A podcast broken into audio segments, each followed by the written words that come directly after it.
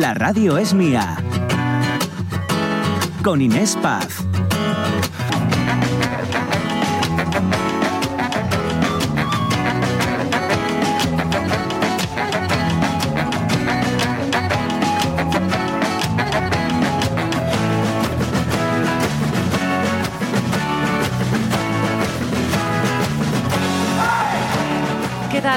Buenos días. 11 y 7 minutos. Estas tres horas de radio hasta las 2 de la tarde comienzan aquí. Con bastante alegría hoy, por cierto. ¿eh? Ya, ya entenderán por qué. Al menos, oye, eh, a ver si nos dura. ¿eh? Yo espero que sí. Son tres horas. Espero conseguirlo. Mónica Solís, buenos días. Yo estoy en ello.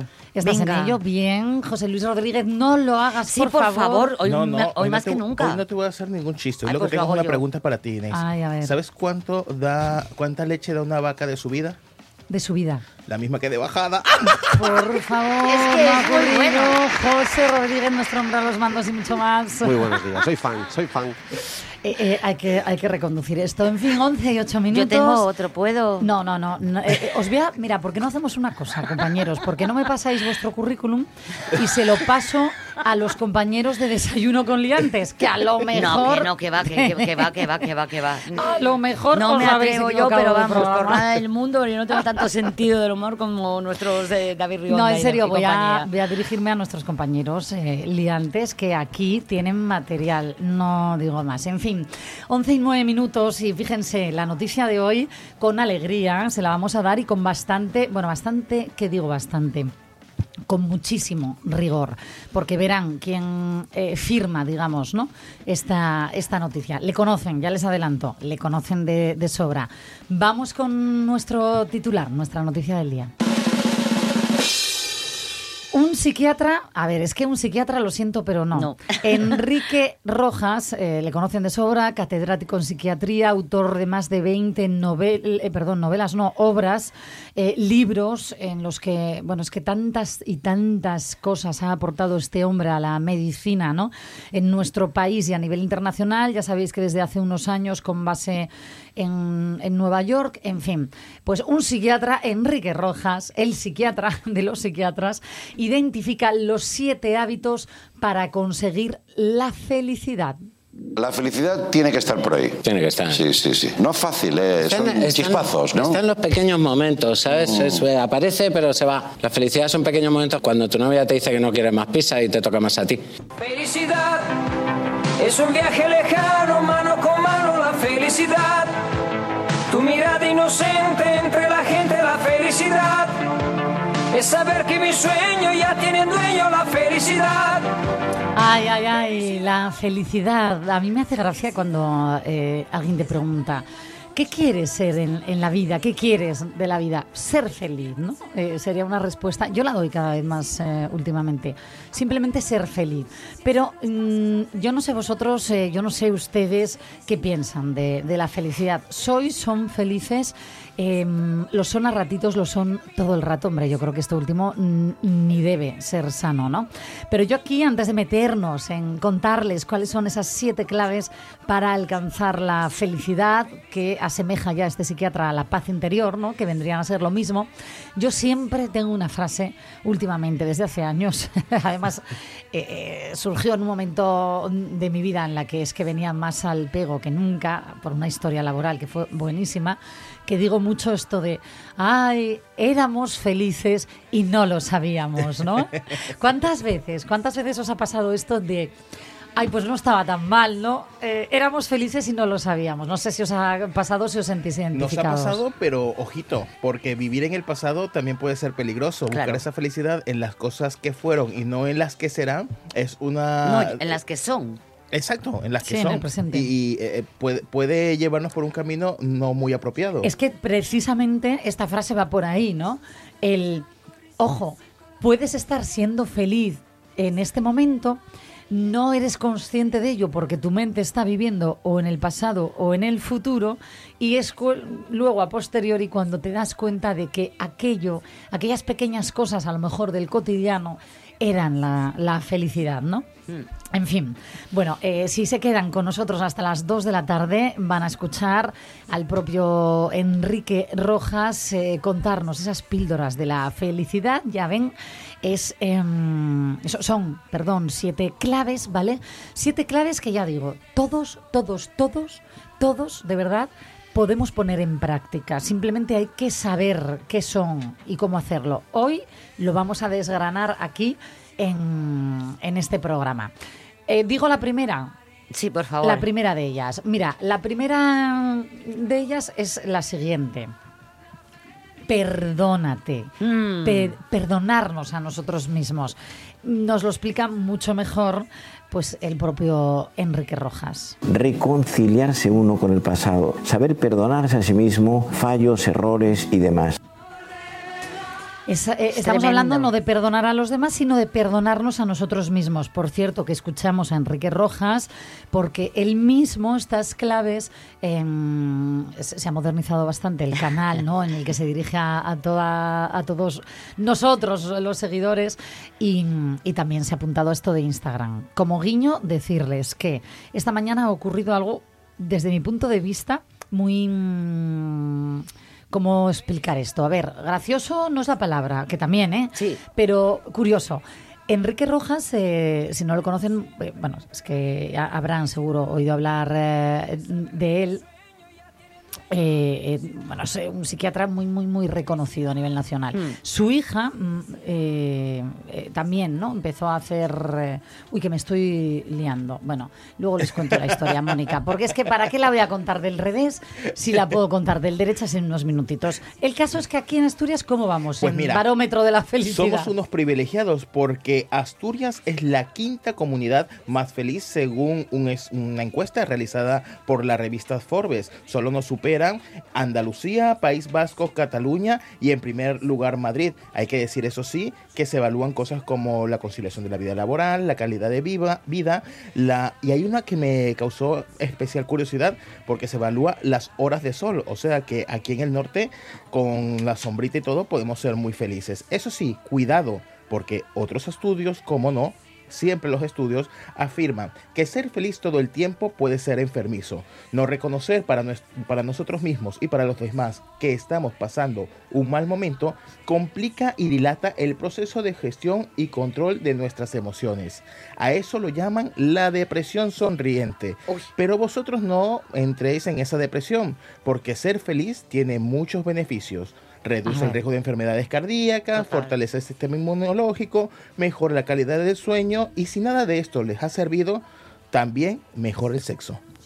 El sexo eh, mejora estos eh, ingredientes, digamos, ¿no? que tenemos en nuestro cuerpo a nivel químico, que forman eh, esas conexiones ¿no? que producen Claro. pues, la felicidad. La siempre se ha os- dicho. oxitocina. Entre otras, sí, sí, desde luego que sí. Bueno, son las once y cuarto. Ya ven, enseguida nos hacemos eco de estas eh, claves, de estas siete claves, y cuento ya la anécdota. Que eh, Enrique Rojas, claro, es mm, bueno, pues conocidísimo, Eminencia, bla, bla, bla. Que por cierto, dije lo de Nueva York y me he liado yo con. Ay, con. Lo diré. Menudo Tú lío puedes, llevo. Inés, tú lo, puedes. lo digo entre. Sé feliz. Con Luis. Me confundí lo de Nueva York con Rojas Marcos, con Luis Rojas Marcos, perdón. Pero sí es el padre de Marian eh, Rojas Estapé, que Sí. saben que también es una grandísima psiquiatra, divulgadora en redes sociales. Y mm, esta mañana decía, decía Mónica que Enrique dice, ah, ya, el padre de Marian Rojas Sí. Estapé. Y dije, yo, qué curioso, porque ella siempre colgó el, San- el San Benito o no de ser la hija de, ¿me entendéis? ¿no? Y hija y ha de. pasado a y ha pasado a ser ahora al revés. Ah, el padre de. Pero, pero él está súper orgulloso, ¿eh? Porque Hombre, no verás, una- trabajan es un- mano a mano. Mano a mano, o sea, quiero decirte, los libros que saca una, luego los saca súper similares él. Quiero decirte, yo claro que conocía a su padre. cada uno en su línea. Ella Claro, es verdad sí, que sí, escribe en una línea, él en otra que en no tiene otra, que ver. Pero quiero decirte que sí, por supuesto Pero sabía quién era el padre. juntos, sí. por supuesto. Pero eh, quizás eh, cala muchísimo más en los jóvenes, en la sociedad, eh, Marian. Sí, hombre, por Mira. edad, por lenguaje, Sí. porque se dirige además mucho, ¿no? En- ¿Sabes en lo que te voy a decir, Inés? ¿Otro pesar, chiste? a pe- no, que a pesar de ese lapsus, perdónate para ser feliz. Ay, ay. Ay, pues mira, Perdónate. me voy a perdonar. Uy, que he tirado en mi ímpetu al perdonarme aquí mi botellina de agua, que por cierto, miren cómo suena, ¿eh? No es de plástico. Ay, que la vuelvo a tirar.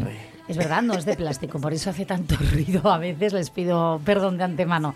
Bueno, y me perdono a mí misma. Ahí está. Perdonarse a uno mismo es una de las claves. Hoy damos todas esas siete claves, ¿vale?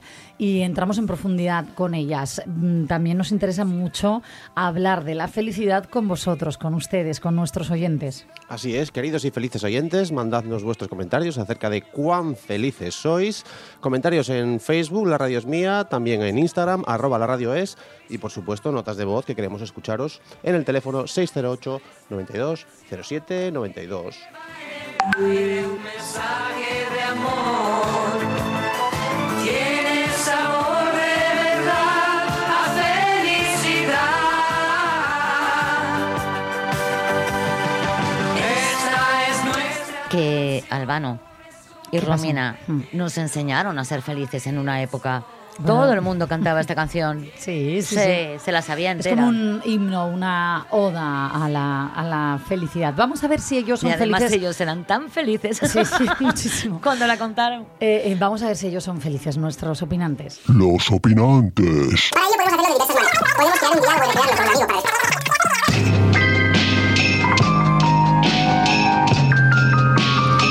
Bueno, si lo son o si tienen la clave para serlo, si no se las vamos a dar nosotros. Aitana Castaño, nuestra querida compañera, periodista y escritora, ¿qué tal?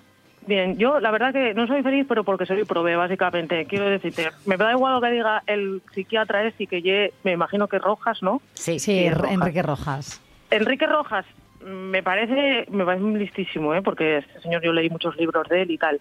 Pero claro, mm, Enrique Rojas lo único que me dice, ye que para ser feliz tengo que ser rica. No, no es Perdónate a mí misma, me dice. Yo me perdono a mí misma todos los días porque si no, no me hablaba. Mira, escúchame. días, muchas veces. Escúchame, Aitana, que la segunda clave te la vamos a dedicar casi casi a ti, porque creo, creo, mm, bueno, no lo sé, ¿eh? ¿De qué pecas tú? ¿De qué lado de la balanza? Pero la segunda nos la explica él, le vamos a escuchar, es, aparte de perdonarnos, lo siguiente sería mantener el equilibrio entre cabeza y corazón. Esos dos grandes componentes en nuestro patrimonio psicológico que muchas veces se llevan a la gresca, saber armonizarlos. Hay que armonizar. Lo mío Yo, para en la eh, tripa, porque es que si no... Sin ser impulsivos, pero sin alejarnos de lo que nos ilusiona, dice él. ¿Tú qué? Yo estoy todo el día con manteniendo el equilibrio entre la cabeza y el corazón, porque si no, ya no ya que no me hablara a mí misma, por punto uno, es que no me hablaba con nadie. Ta- Tenía que estar viviendo en, yo qué sé, en, en Calea o Pellita al Monte, viviendo entre lobos, porque si no, si no mantuviera la cabeza entre el equilibrio y el corazón. Lo que pasa que ya hay veces que la cabeza puede más, el maya- la mayor parte de las veces, aunque lejos de lo que pueda parecer, y después a veces que puedo el corazón y, y vengo más arriba, pero es normal, de lo normal. Bueno, Ahí vas equilibrada por la vida, ¿no? A ver, inténtolo, pero vamos, que me puede mucho más la cabeza que el corazón, sí, lejos de lo que pueda parecer, porque yo Sí. parezco como muy impulsiva y tal, pero yo estoy todo el día diciendo, Aitana, al corazón, corazón, no, no, no, para, para. O sea, Para, te, para, te que frenas, te van a- te frenas a ti yo- misma. Todo el día. No, a mí mismo no, a mi corazón, porque mi cabeza ¿Por está todo el día, Aitanina. Porque si no, no trabajaría en nada, no estarías hablando conmigo. Ay, no. Porque yo vendría... Hombre, Para un momento, ¿me estás diciendo- entiendo tanto cariño. No, no, pues yo no. Me estás sí, diciendo que también. no le pones corazón cuando hablas con nosotros porque... sí, sí, pongo hoy todo el Ah. corazón del mundo al trabajo.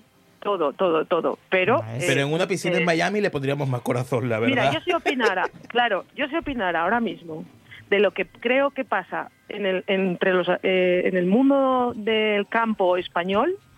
Claro. no podría volver a mi pueblo, ya para empezar. Porque tengo varios primos ganaderos, o sea, Ya. quedaría desheredada de lo que me- de lo que pienso, de lo que pienso de, de que lo que estemos buscando son menos controles, menos pesticidas y más pasta. Que esto ya te digo yo que los mis primos no lo necesiten, lo que no lo necesiten son los empresarios y los y la- los terratenientes que viven de ello. Pero bueno, este es otro tema.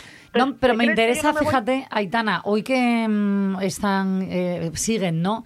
Esas eh, movilizaciones del campo con, con cortes, ¿no? Eh, y bueno, y que, y que van a ir a más. No, pero no voy a poder hablar de ello, en serio, ¿eh? Te lo Pero- digo ahora mismo está la cabeza diciendo el Entonces no. corazón, ¿Ves? párate. Equilibrio, porque, vale, porque vale. Si, me, si no me parara, de- o sea, te- tendríamos que estar hablando mucho y además habría muchas aristas y yo no puedo resumir lo que opino desde que nací, porque yo nací y, a- y antes de andar casi ya estaba pisando hierba encima de un tractor, Hmm. ¿vale?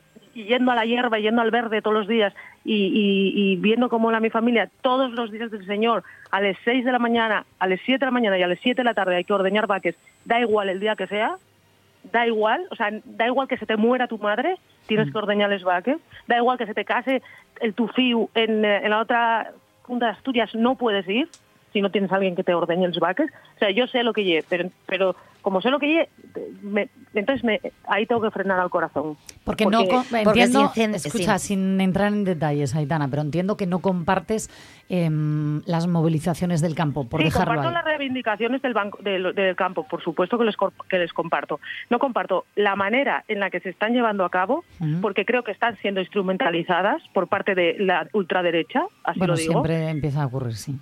Bueno, este, es- es- creo que están siendo y además creo que es, eh, la instrumentalización se ve bien en el destino de las críticas. Cuando las críticas está muy bien que, o sea, el destino de las protestas, no, el destino de las protestas está muy bien a, a la- a la- a los mandatarios porque al final son los que regulan la- el mundo, pero pero los mandatarios de la Unión Europea a los que se- lo que se le achaca a ellos en este caso ye las todas las leyes ecologistas.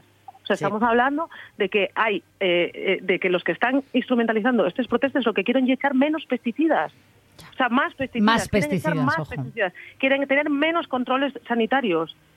Quieren tener, ese es lo que quieren. O sea, lo que quieren es ir contra la política ecologista de, de- de A ver, Europa. eso es una de las aristas, ¿eh? como tú decías Claro. ahí, eh, eh, tendríamos que estar Claro, hablando largo y tendido porque no es solo una, pero es la instrumentalización de la los ultraderecha. controles. Y, y, el, y, y el, y el llevar, y a mí lo que peor me parece, pero esto desde hace muchos años, y el que me lea en redes sociales sabe que es así, a mí lo que me molesta mucho y es que se, esta crítica solo se dirige a los políticos cuando son, a ver, no seré yo la que defienda a Ursula von der Leyen, ¿eh? que mm, quiero decirte que tire, que yo lo que tienen que hacer, ella, Pedro Sánchez, Macron, todos, lo que tienen que hacer es aguantar a, a- a- a la población que les dice cosas. Pero, ¿por qué no se lleva esa crítica y esa denuncia a los que realmente están, y me vais a permitir la, la malpalabra malsonante, jodiendo al campo español, que son los intermediarios, y en este caso las grandes superficies, las grandes superficies de los supermercados son los que están tirando los precios. Porque al final lo que pasa a los, a los campesinos y a los ganaderos y es que ellos paguen mierdes Por un litro de leche que te tienes que levantar todos los días a las 7 de la mañana, así se muera tu madre. Exacto, y el Entonces, consumidor, desde luego, que no nota esa bajada. En eso estoy totalmente de acuerdo y se lleva años denunciando. Claro. Aitana es una de las críticas que, por supuesto, están ¿Por ahí no encima de la mesa. ¿eh? Mira, los agricultores del País Vasco, ¿sabes lo que hicieron ayer? Cortar la central de Mercadona en, el país, en Vitoria. Cortar la central de Carrefour en, en, en Guipúzcoa. Claro, vete ahí, vete ahí, porque al final los que te están... Yo, yo, eh, ¿Sabes el de- problema, Aitana? Que tú eh, lo acabas de decir muy bien. Es decir, hay tantas aristas que a mí no me gusta generalizar. Es decir, eh, No, creo que tienen motivos que no se ¿eh? puede... Tampoco tenemos que rasgarnos los vestidures por generalizar, ¿eh? Sí, sí, sí, pero me refiero que me parecería injusto decir que toda la protesta del campo se está instrumentalizando a nivel político, eh, porque es como que le resta valor ¿no? a la propia protesta. Pero, pero da- pero- exacto, Pero eso es siempre que- ocurre. Es que se tienen que dar cuenta de eso. Es que toda la protesta del campo se está instrumentalizando porque hay elecciones en la Unión Europea dentro de unos meses, que no se nos olvide, absolutamente toda la protesta del campo se está instrumentalizando. Eso no significa que la protesta del campo sea, eh, mm, o sea, no tenga eh, interés o no sea importante. No, no, no. La protesta del campo es importantísima. Pero si los que estás protestando no se están dando cuenta que están instrumentalizándolos políticamente para cosas que tampoco les van a ayudar a ellos, pues entonces eh, esto también lo tienen que escuchar Sí. los ganaderos. Yo sé que les jode escucharlo, pero hay- lo tienen que escuchar. Yo no te, yo creo que hay que hablar con, por supuesto, hay que hablar con los gobiernos. Los gobiernos, yo soy eh, la que la que considero que mm, los gobiernos tienen que eh, cota- poner coto a los precios. Yo lo considero, porque me considero, pero pero Mm. a, eh, a priori eh, la- la- las, los que instrumentalizan la, la- la lucha eh, del, del campo de verdad mm, son intervencionistas, o sea, son como un, un país eh, como que esté gobernado por el Partido Comunista, que pone precio a todo. A ver, escucha, yo creo que, Aitana, si queremos que no se instrumentalice de manera política no la- las protestas, flaco favor hacemos nosotros también, ¿no? Eh, si lo comparamos con eh, partidos políticos. El campo lleva años trabajando independientemente, yo creo que de qué gobierno, de qué color esté al frente, creo que es una protesta que está ahí desde hace años, como bien dices, por un lado, por el tema de los intermediarios, el tema de los pesticidas, fíjate, yo estoy contigo en que no se debería estar pidiendo menos controles, sino que es verdad que mm, empezaron los franceses que, que se quejan, pero es algo generalizado en Europa mm, que creen que eh, se les ha puesto tan arriba la exigencia para cumplir esa normativa y obtener las ayudas de la PAC que se les empieza a complicar en plazos, bla, bla, bla, No, bla. el problema Pero es Inés, el problema ya que eh, el problema y en eso tienen toda la razón es que es que yo como consumidora eh, de productos europeos yo quiero que los productos europeos que yo consumo no tengan pesticidas Claro. y pasen todos los controles alimentarios. El problema no es y el problema es que ellos le piden a la Unión Europea, con toda la razón, que ponga los mismos controles y las voy. mismas obligaciones a los países del- de, a terceros países. claro, Pero- ese es el problema. pero, pero, pero eso, ¿quién va a decirte que no? Pero eh, el pero ¿sabes qué pasa? Que ayer de lo que se habló y lo que se solucionó son los pesticidas. Porque ¿sabes qué pasa? Que al final los que dirigen estas protestas, y lo vuelvo a insistir, dirigen estas protestas, se la sopla los controles. Lo único que quieren ganar y es dinero. Sí, ese es el, problema. Y ese es el problema, porque al final eh, el dinero también, ¿sabes qué pasa? Que los que controlan eh, todas las, las cosas alimenticias aquí, los que tienen los grandes, vamos, dueños, terratenientes, los, los supermercados, el problema ya que Mercadona también ya es dueño de muchas cosas, ¿sabes? Porque, les- le- porque todos los productos que tú vas a un supermercado y son productos de marca blanca, eso claro. lo, lo compran ellos. Sí, Lo sí, claro, y cada vez hay más, ¿eh? Empezaron con cada cuatro, vez más, pero... no, cada vez es más, cada vez es todo. Es todo, Llega un sí, momento sí. Que, que desaparecen todos los marques y tú vas a un súper en concreto, para no meterme mucho con Sí. Mercadona, que di tú que me le da igual, ¿eh? también te digo. Porque lo Pero, hacen vamos, cada vez más todos, si me pero es tienen que vetar, que... me veten, porque no voy. Y Entonces, así- mm, si tengo que no entrar a un Mercadona, no voy. Todas, eh, ya no encuentras otras marcas, solo encuentras Sí. la marca de, de la, de la cosa. Ah, y, y así, queridos oyentes, es como mostramos la felicidad de Aitana. que le pone Yo cabeza tengo al una visión corazón. positiva de la vida. Punto número tres. Yo tengo una visión positiva de la vida. Quieta, quieta, por favor, no te me adelantes que no habíamos dado el punto Quería 3. romper el hielo un poco, cariño. No habíamos dado el punto 3 porque, ay, ay, ay, ay, ay. Yo entiendo, fíjate, Aitana, que tienes una profesión de periodista, además que tú estás al, en, bueno, pues eh, todos los días, ¿no? Trabajando con la actualidad informativa y mantener la cabeza y el corazón, ese equilibrio, tiene que ser una, una tarea ardua y complicada. Pero vamos que se ve que vas por buen camino. Vamos con el tercer punto y sumamos, por favor, a, otro de nuestros opinantes, ¿vale? Eh, es más, le saludo de primeras a ver si nos reconciliamos un poquito con la vida y escuchamos el tercer punto. Alex, eh, Alejandro Fuentevilla, Alex, nuestro párroco de Castropol, ¿qué tal? Buenos días, muy bien, aquí con mucho aire. Uy, Aitana, Hola, hola. Ah, vale, es que estábamos oyendo mucho ruido y no sé cuál de los dos se parecía que se perdía la conexión. Entonces, em, vamos a escuchar el punto número 3. ¿Tú estás bien, Alex? ¿Cabeza, corazón en equilibrio? Hombre, llegué, Bueno. a ver. Yo creo que sí.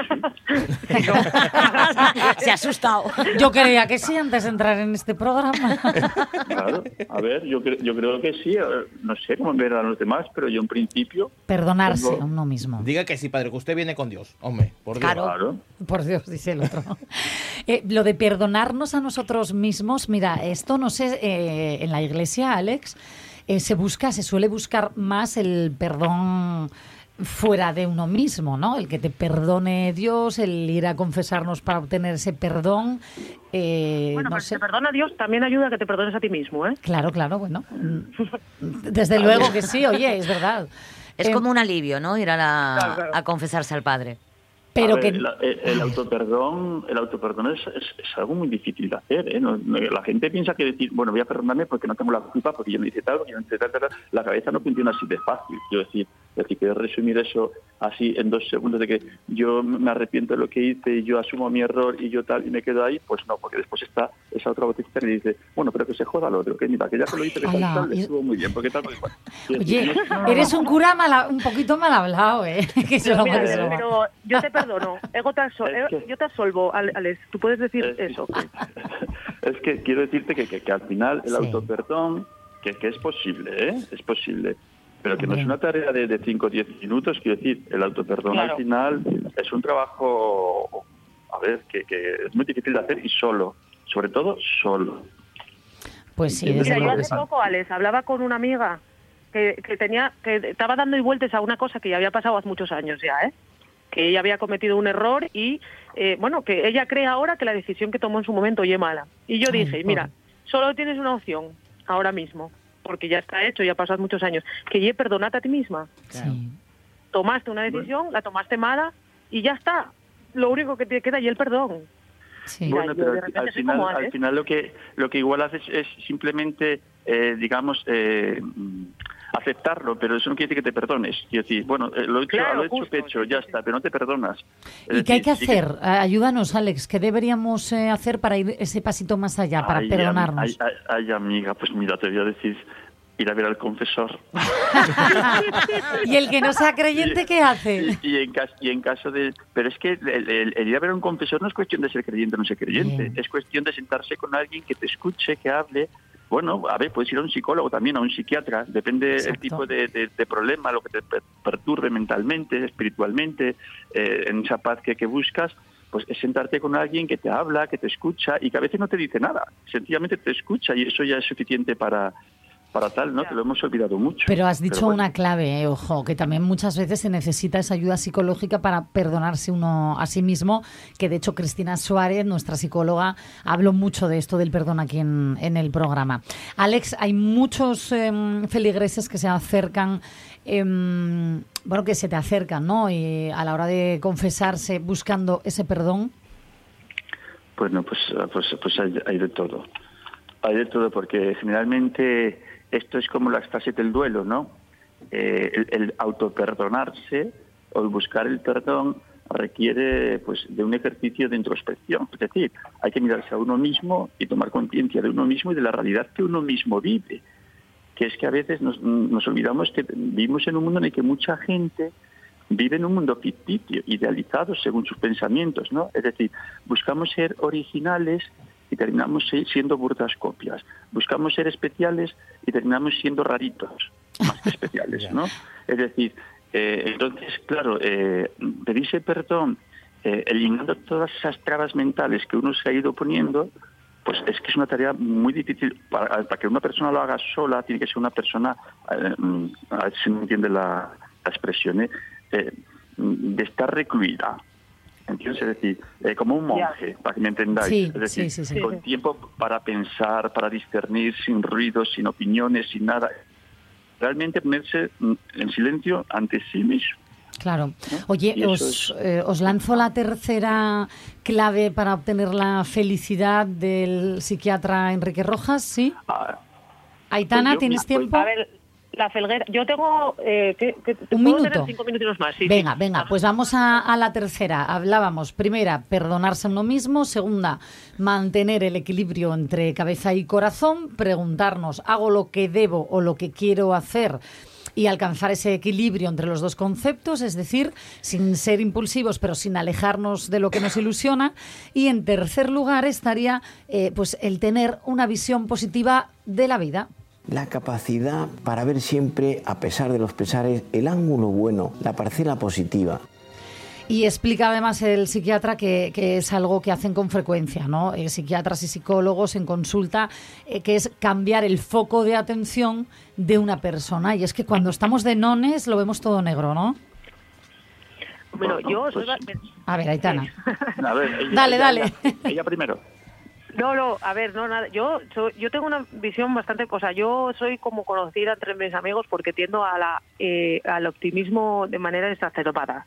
Yo siempre veo las cosas en plan, como le doy, la- intento darle la vuelta para encontrar como lo que me gusta, ¿vale? Qué importante. Entonces, en ese caso, está guay porque yo compenso con el número 4. Pero ya llegaremos, ahora que diga. Mm. Ay, estás cebándonos de las siete pistas, ¿eh? De momento en la tercera, quieta parada. Eh, yo me, me identifico mucho contigo, Aitana, no lo voy a repetir, pero el otro día conté un chiste que es buenísimo en este aspecto, de, de ver el lado positivo. No Eh, lo, lo de buenísimo lo dice ella. Yo Quiero es que no lo recuerdo, imagínate lo bueno del- que es. El de la boñiga, boñiga dije. de eso, ¿no? Bueno, luego lo No cuento otra yo, vez. no estaba yo, ya, ya, ya lo contaré, Aitana. Es que ya lo conté aquí en Vale, directo. vale. No quiero aburrir a No los oyentes, estar. pero ya te lo contaré al, al oído. Bueno, yo tengo un chiste, ¿puedo? No. Sí, por sí, favor, por venga. favor. Nada, sentidos libres, atención. Venga, voy a contarlo, pero voy a a modificarlo un poco porque, primero, porque tener un párroco al otro lado del hilo telefónico me da un poco de, pu- de pudor. También te digo porque poco, porque yo de colombres, pero bueno, tal. Y, y después porque igual puede haber, o sea, yo horario infantil, aunque tenga en clase. Sí, Eh, van dos amigos al monte y pica ahí una víbora a, a uno en, en sus partes nobles, ¿no? Y le dice, "Ve- vete, pa- vete corriendo para a buscar al, al médico a ver qué me dice, a ver qué me dice. Entonces va el otro corriendo para el médico y dice el médico, oye, mira que a mi amigo picó y una víbora ahí en el cuera, ¿y qué hago? ¿Qué hago? Y oye, el, el médico, nada, lo primero que hay que hacer es chupar y escupir, chupar y No, escupir. Y si no hago eso, ¿qué pasa? Dice, pues que se muere. Y entonces volvió y dijo el, el que estaba allí mordido, oye, ¿qué te dijo el médico? Y dice, el que te mueres. Ay, por favor. Supera la bolliga. eso. Pero un momento, escúchame un momento, Aitana. El mío al menos tenía un porqué, narices. Iba, iba, iba de esto de tener Oye, visión perdona, positiva. el de ella El también. Mucha la felicidad puede Mucha dar. felicidad, claro, ahí está, depende, depende. Exacto, sí, sí, Ay, sí. que me muero. Qué grande. Oye, Alex, a ver, eh, ¿estás vivo después de este chiste? Sí, hombre. Sí, sí, sí, claro, sí, no sé, es un chiste, es una, vaya, es más viejo que la, que la Sí.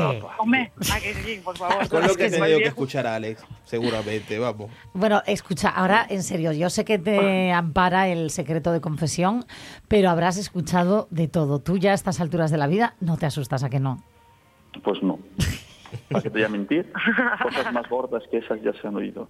Ya se han oído en Bueno, los hombre. interiores de... Bueno, en fin, no voy a rascar por ahí por, por respeto.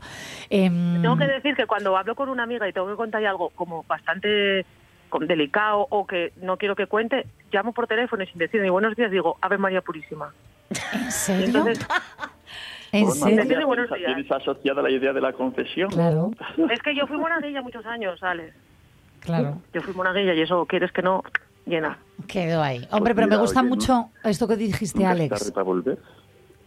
No, no, oye, ya sé que antes necesitando por ahí monaguillos en Castropol, que ya me lo dijo el otro día, la madre de dos chicas que, que van a misa contigo, de dos niñes, que estaban Ya. encantadas contigo. Y tengo que decir que el, el- dijeron en Castropol que estaban encantadas con el cura.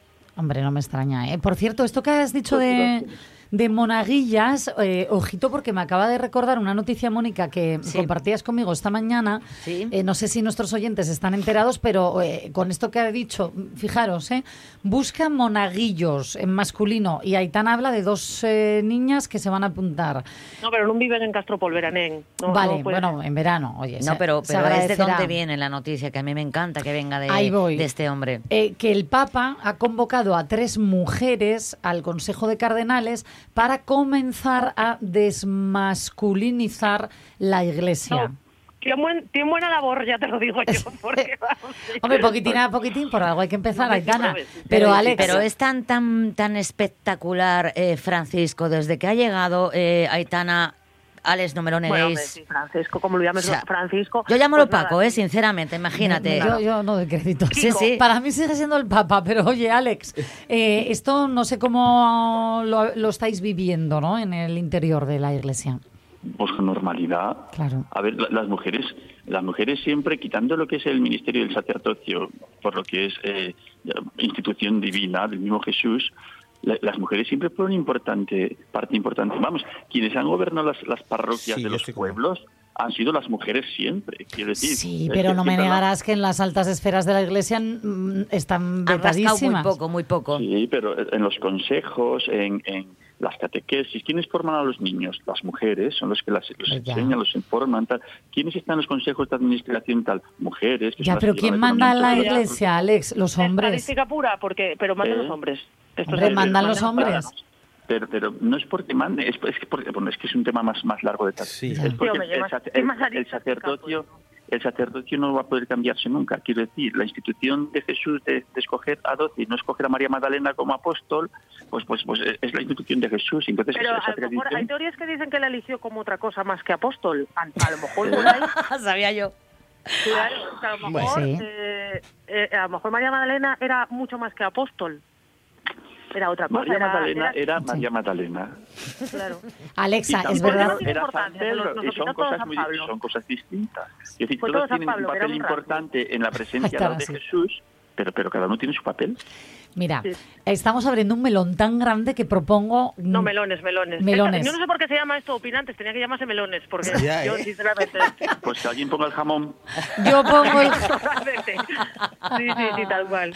Mira, yo voy a poner el jamón, ¿sabéis cómo? ¿Cómo? Eh, diciéndoos hasta luego. Bueno, a- yo voy a decir solo una cosa. El número cuatro era educa tu voluntad y yo lo fallo todo ahí. Ahí yo no puedo ser feliz. Yo Mira, no educo mi voluntad. venga, vamos a decir el 4 y lo dejamos aquí. Efectivamente, educa tu voluntad, lo que viene Eso siendo... Ale seguramente que le da mejor que yo. Eh, No, no, lo digo porque lo explique el mujer, Enrique Rojas. La voluntad es una pieza esencial en nuestra psicología y la voluntad fuerte, firme, sólida, compacta, consistente, pétrea es una auténtica joya. Claro. A ver, lo que viene siendo ser eh, determinante, salir adelante, ¿no? De, de todo. Yo es verdad que esta también la, la tengo ahí sí- a veces coja. yo sí por voluntad es ir al gimnasio, llevo años quedándome en la puerta, o sea, es una cosa, o sea, que no... Aitana y Alex. Eh, Aitana dice que negativo en esta. Yo paso, aquí paso palabra. ¿Y tú, Alex? Yo, yo, yo realmente sí que veo que hay un exceso, como se dice, de esto de frases motivadoras y, y de quotes motivacionales y rollos de estos patateros tal y cual. Y lo que estamos es, digamos, saturados de esas frases bonitas y lindas que intentan levantarnos el ánimo y decir que todo podemos, y podemos hasta volar si nos ponemos un par de alas en la espalda. Estamos ya hartos de tanta frase de esa. No faltan ganas ni motivación. A la gente lo que le falta es eso, voluntad, es decir, ponerse a ello. Claro. Y perres. ¿no? Otra. Pero pero eso- eso es Totalmente de acuerdo. falta de rutinas y de hábitos. No, pero yo estoy de acuerdo si totalmente yo con estuviera desde las Aitana. 6 de la mañana sentada delante de un ordenador intentando trabajar, yo sería muchísimo más feliz y Ay. tendría muchísima más voluntad para hacer cosas. ¿Sabes lo que siento yo? Que Alex es mi corazón y Aitana es mi cerebro. Ay, qué buena analogía, desde luego. Aitana, cariño, yo sé que estáis con el dinero, el dinero, el dinero. Enrique Rojas nos da las claves para sentir esa paz interior, esa felicidad, tengamos o no tengamos tanto dinero. Así que atenta hasta las 2 de la tarde que seguimos dando las claves, ¿vale? Vale, venga, muy Oye, bien, un beso para todos. Un beso. Y- y que no se os olvide que el señor Enrique es un católico confeso. Mm, Cierto. Ah, Bueno, ibas- cierto, no que tenía ni idea. decir, Alex, pensé que Así que decir- por eso a tanto decir, del, del en paz. perdón y de encontrarse a uno mismo, porque en fondo conoce bien lo que es la confesión. Toma esta. No, está claro, está claro. Bueno, ¿Qué, pero- que me ibas a decir, Aitana, puedes ir en paz. Díselo, anda, que lo está pidiendo. Díselo. Puedes ir en paz, Aitana, tranquilina, Gracias, tía. gracias. Tranquilina. Muchas gracias, Alex. Un beso, un beso. Alex, gracias. ¿eh? Anda Nada. que ver. Yo, yo esto pretende ser una tertulia mm, a veces ¿eh? medio seria, pero es que nos saltamos a la torera. Estamos hablando de tantas cosas que es una Pero es muy una bueno maravilla. hablar de todo y además, Total. mm, mm, bueno, yo sé que Alex, eh, yo tengo ganas de que venga por aquí para que eche, eh, nos eche agua bendita a todos, más Eh, allá no de... para, ¿eh? Con lo del agua Hombre, bendita. de sidra más que agua, en tal caso. No, hombre, aquí, Faltará. luego ya, luego ya nos tomamos otra. Faltará, Vale, Alex. vale. Beso Eso grande. un Un beso. besito. Chao. La radio es mía, con Inés Paz.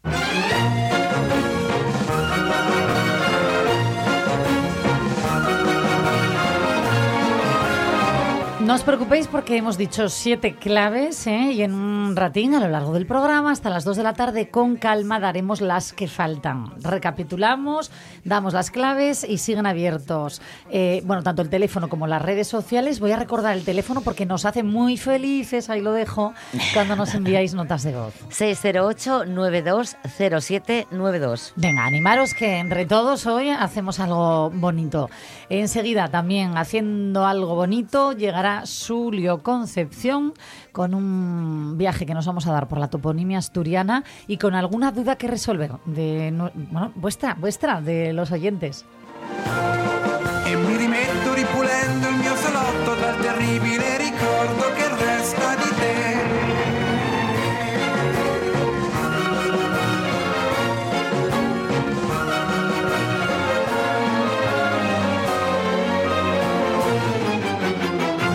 Fossi qui mi lascerei tentare dalle tue carezze, però ringrazio Dio che non ci sei. L'amore fa per noi, ma separatamente c'è gente che come me non si riprende mai.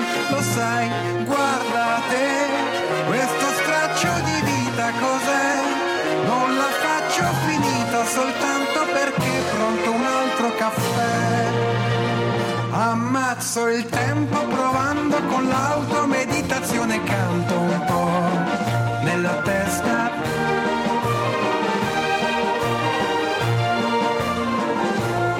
E mi rilasso finché non avrò più addosso quel terribile ricordo rimasto di te. Indifferente che mente c'è l'eco di quelle male lingue che mi han detto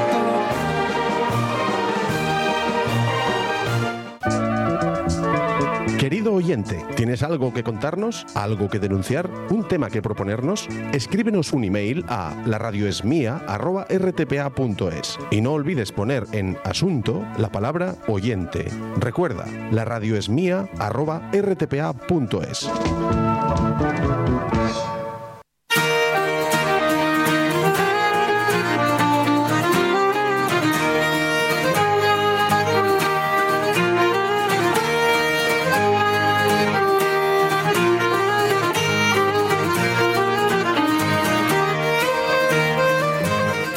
¿Qué tal, Julio Concepción? ¿Cómo estás? Buenos días. ¿Eres feliz eh, o crees serlo? Bueno, eh, eso de la felicidad es un término, claro, que hay tanta filosofía hay en torno. Eh, el, el caso es estar de acuerdo eh, con uno mismo y con lo que hay, y con lo que tenemos alrededor. Yo creo que la felicidad sería eh, tener una ocupación, una ocupación, digamos que que merezca la pena por uno y por los demás, siempre por, por los demás también, y eso sería la felicidad. Bueno, hoy, hoy nosotros que hablamos de la fe- felicidad, que estamos dando estas claves que da el psiquiatra Enrique Rojas, hombre, pues bueno, todo lo que podamos ir aprendiendo unos de otros, que, que no falte. Y justo, mira, es muy gracioso porque venimos a hablar con un cura, con no con un cura cualquiera, ojo, ¿eh? con, nuestro nuestro cura. cura, con Alex, y yo abro la página que recomiendo siempre a todos nuestros oyentes, suliocs.com, y plas, lo primero que me salta es una cita que, de la cual te haces eco de Stephen Hawking, que dice, a ver, que dice, sería aburrido ser Dios y no tener nada más que descubrir. Sí, esa cita es fabulosa. Esa cita es efectivamente eh, lo que ahora llaman eh, los, eh, los ikigai, los ikigai de estos de los japoneses, la ocupación constante. Hay que tener una ocupación constante y además una ocupación eh, interesante, porque si nos lo dan todo por hecho, eh, todo está descubierto, eh, bueno, y eso de Dios, fíjate tú, fíjate tú el concepto de Dios eh, en estos tiempos, ¿no? Y ya con Darwin mismo, o sea que tener sería aburrido ser Dios tenerlo todo y no tener nada más que descubrir el aprendizaje. La vida es el aprendizaje. Mira, voy a hacer una cosa, Julio, porque decía yo que íbamos a ir descubriendo a lo largo del programa los eh, siete truquinos ¿no? que da Enrique Rojas, y es que vamos a descubrir contigo, si te parece bien, Julio, el quinto, porque va muy en la línea de esto que tú estás diciendo. El quinto punto, y recuerdo los anteriores, el primero, perdonarnos a nosotros mismos, mantener el equilibrio entre cabeza y corazón a la hora de tomar eh, nuestras decisiones vitales, tener una visión positiva de la vida, educar nuestra voluntad y el quinto sería eso, crear un proyecto mm, de, de vida, ¿vale? Eh, habla en- de tener, eh, digamos, un programa personal, que diseñarlo nosotros con cuatro patas, el amor, el trabajo, la cultura y la amistad. ¿vale? Fíjate, Enrique eh, Enrique Rojas, bueno, y su hija también, eh, Laura, la cantidad de reflexiones y de experiencia que tienen en este campo. Cuando tanta gente se angustia a veces teniéndolo todo, teniéndolo todo se angustia, es una pena, pero si tuviéramos eh, algo mucho más sencillo y por lo que cada día compartir, seríamos, esa sería la felicidad. Pues sí, mira, yo no sé si además estando tan cerquina de la naturaleza, mm, Julio, es más fácil ser, feliz. A mí me parece que sí. Sí, bueno, yo lo tengo claro. Ahora mismo voy a salir para la huerta. Voy a ir a la huerta porque hay que empezar ya con eso de que en febrero prepara ya el ERU. Ores en casa y ores al ERU, es decir, al huerto. Ver crecer las cosas, aunque estamos plantando árboles, por ejemplo. Ahora, ayer planté una partida de ellos porque hay una Árboles. pumana- árboles, sí, porque hay una pumana que es un poco vieja ya y hay que ir renovando. Entonces ahí plantamos entre mi cuñado yo, unos, eh, no sé, veintipico árboles. Eh, hay gente que te dice, pero bueno, ¿cuánto va a tardar eh, en dar eso fruto? No me interesa, a mí me interesa simplemente plantarlo. Es decir, eh, decían, bueno, el, dicho famoso y lo que, decías, lo que decían ahí ya va- varios autores, otros plantaron... Otros planta- plantaron y comemos, plantemos y comerán. Por lo tanto, lo que me importa es el proceso, ver cómo lo plantas, cómo prende, cómo va, va floreciendo, que lo coma quien lo coma. Yo estoy comiendo de otros. Estamos Claro, lo que te iba a preguntar, ¿tú comes lo que cultivas? Eh, hombre, todo no, entiendo. Sí, claro, plantamos, bueno, eh, lo que da la tierra, porque a, a 500 metros, 600 de altura no da lo mismo que junto al mar, ¿no? Y queda, queda la tierra ahí. A ver, eh, ponnos los dientes largos. Y bueno, la tierra, claro, da patatas, eh, antes daba escándalos, pasa que ahora no los, no los sembramos porque también, entre otras cosas, los pájaros ya no te dejan nada porque solo no siembra casi nadie. Gaberzas, patatas, eh, cebollas, muchas, tirabeques, que es lo que voy a plantar ahora. Ay, me encantan. Mira, los tirabeques pone, está poniendo mi compañero José Luis Carasi rara. Ya verás, ¿eh, Julio? de- déjamela a mí que ¿Qué lo va a entender a la primera. ¿A ti te gusta la comida japonesa? Me gusta. Vale, se pusieron muy de moda precisamente en los eh, restaurantes japoneses porque son muy parecidos al edamame que te ponen al inicio que Sí. tú, eh, como las pequeñas habitas. Sí. Vale, pues los tira... No sé si es igual, fíjate, Julio, los tirabeques con, con el edamame. Pero viene así como en formato guisante. ¿Sí, no? Bueno, no ¿Más lo sé. aplastado? Lo que son es, es lo manchetout. En francés se llaman manchetout, porque se come todo. Se Sí. come la vaina y se come el grano. Y a la plancha con sal gorda, eh, es que yo me... Bueno, es una de m- A la mis... plancha, y a la plancha es- es lo mejor, por supuesto. Pero luego en ensalada y verdes incluso, se comen verdes en ensalada. Ahora, a la plancha es una delicia. Eso es una delicia. Total. Pero el, el manchetout, que llaman los franceses, es porque se come todo del, del grano. El grano y la vaina. Y hay una diferencia. Bueno, se le quita el hilín, ¿eh? Se les quita los hilos, eso sí. Sí, los hilos, bueno, si riegas, por ejemplo, ya no dan hilos casi, muy, muy, débiles. Ya, sí, si son los- muy finos. Y si los congelas, porque claro, nosotros congelamos para, para el año, se pueden congelar, pierden algo de gusto, pero los hilos se notan menos todavía. Entonces, eh, la diferencia con los arbellos es que los arbellos, los pájaros, no te dejan uno, porque claro, tienen grano. En cambio, los tirabeques, como casi no tienen grano, Claro. tienes un grano muy pequeño, te los dejan. Pero bueno, los compartimos, ya compartimos con los pájaros los, los tirabeques. Tirabelles. Hombre, escucha, van a lo bueno, ¿saben? O sea, que tienes ahí tirabeques, me muero. ¿Cuándo Sí, quedamos, tirabeques. Julio? Bueno, pues ah, no te creas, si dan, porque otra cosa es que a veces con estas sequías se secan muy pronto. Habrá para todos, te habrá para que pongas unos a la plancha, no te preocupes, cuando los den ahí por junio. Ay, por junio. favor. Es Sí, que me, me encantan. Que es- está que no te dejan, no llegan porque la sequía yo no riego casi, ¿no? claras, no me gusta mucho regar. Entonces lo que da la tierra y eh, cuando hay mucha sequía los tirabeques no tiran tampoco, no se quedan secos y entonces a la plancha quedan duros. ¿sabes? Claro, no, no, tienen que estar un poquitín ahí jugosos. Oye, una cocina, porque mira, un oyente la semana pasada, después de, de escucharte, Julio, dejó en redes sociales, en el Facebook del programa, una preguntina para ti. Entonces, bueno, por si podemos eh, decirla, porque me parece interesante para todos los que están escuchando ahora. Eh, dice, las vacas, porque hablábamos de las vacas, eh, bueno, hablamos de, de muchas cosas siempre. Las vacas están pastando siempre en la misma dirección, como si fuesen en manada, dice. Eh, siempre me he preguntado la razón. Nos lo escribió Juan Manuel Rodríguez Rego. Pues me alegro mucho de esa pregunta, una pregunta muy observadora y, y, desde luego de inteligencia natural. Este hombre luego, eh, tiene una inteligencia natural en el sentido que observa, pero le falta un detalle. Vamos a ver, las vacas van en la misma dirección, pero esa dirección tiene que ver si es hacia el norte, hacia el sur, hacia el este o hacia el oeste. Si hace frío, si hace frío, la dirección va a ser hacia el sur. Si hace mucho calor, van en dirección todas hacia el norte. Si es a la salida del sol y hace también frío, hacia el este.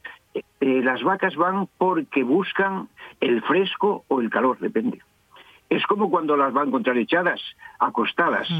Las vacas se acuestan pues de, de acuerdo con el tiempo.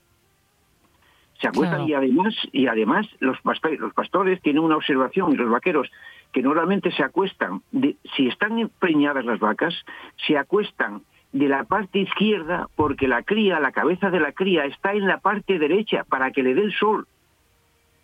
En el monte, en el puerto, cuando encuentras 100 vacas, 50 vacas, Sí. es un placer ver las diferencias entre las vacas, cómo se acuestan y en qué dirección tienen la cabeza y cómo caminan, efectivamente, lo que dice, lo que dice Juan Manuel. Por lo tanto, hay que observar que van todas en la misma dirección, pero cuidado, hay que ver, hay que ver si es hacia el norte, hacia el sur, depende del día y de la estación del año. Ya ves, oye, eh, eh, sí que hablábamos, me acuerdo ya perfectamente de esto, Julio, cuando la semana pasada nos decías cómo los animales, ¿no? Eh, son los primeros meteorólogos que ha habido siempre, cómo la gente en los pueblos sabía cuándo iba a llover, sabía cuándo venía el- la lluvia, observando, ¿no? El comportamiento de los animales. Hablábamos justo la semana pasada aquí también de esto del Día de la Marmota, ¿os acordáis?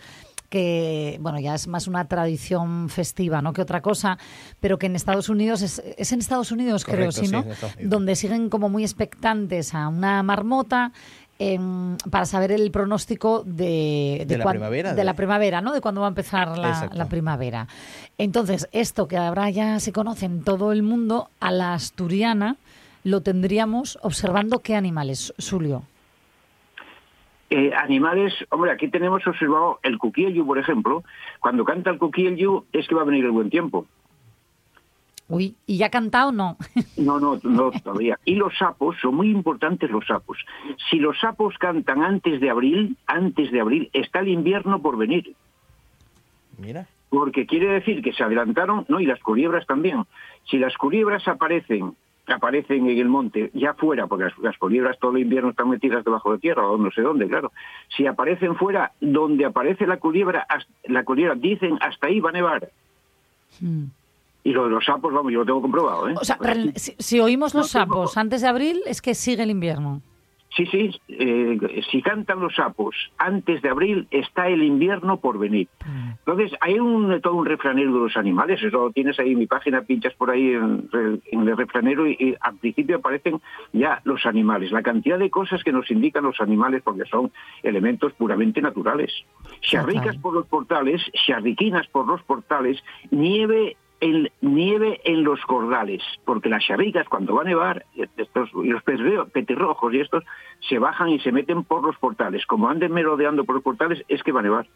Mira tú, ¿eh? Eh, simplemente observando eh, los animales lo que podríamos aprender. Gracias también eh, a ti, Julio, y recuerdo tu página, suliocs.com, por trasladarnos aquí para toda Asturias esta sabiduría popular que no debemos ni queremos perder. Nos vamos de momento hasta la semana que viene, Julio. Vale, gracias a Un besazo, que seas feliz. y enseguida seguimos aquí en, en la Radio Es Mía. Pausa ahora para nuestros compañeros de los informativos.